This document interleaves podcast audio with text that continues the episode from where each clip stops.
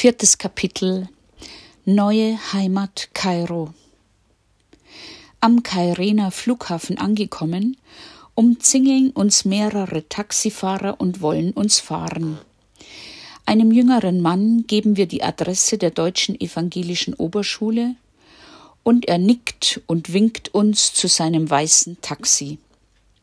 Zwei unserer großen Koffer quetscht er in den Kofferraum, die anderen beiden müssen aufs Dach, nur provisorisch mit einem Kälberstrick am Dachgepäckträger festgezurrt.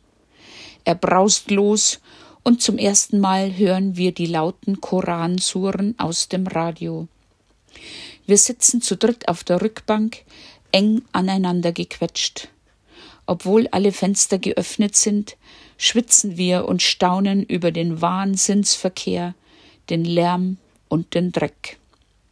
Auf der ersten Nilbrücke hält der Taxifahrer und bietet an, natürlich gegen ein kleines Trinkgeld, Fotos von uns zu machen.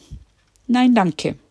Wir steigen doch nicht aus und überlassen ihm unser Gepäck und geben ihm unsere Kamera. Also so doof sind wir nun auch wieder nicht. Während des Fahrens dreht er immer wieder den Zettel mit der Schuladresse hin und her. Ich flüstere Tina zu, dass ich den Verdacht habe, dass er gar nicht lesen kann. Als er in gebrochenem Englisch sagt, wir sollen doch dort anrufen und nach dem Weg fragen, bestätigt das meine Vermutung. Er bietet an, von seinem Handy zu telefonieren, aber das müsse er erst noch mit 20 ägyptischen Pfund aufladen. Selbstverständlich sollen wir das übernehmen. Gesagt, getan. Während der Fahrt wählt er die Nummer der Deo und nach längerem arabischen Palaver mit einem Deo-Mitarbeiter scheint er zu wissen, wohin. Und selbstverständlich wird auch das Benzin knapp und es bedarf einer weiteren Finanzspritze von uns.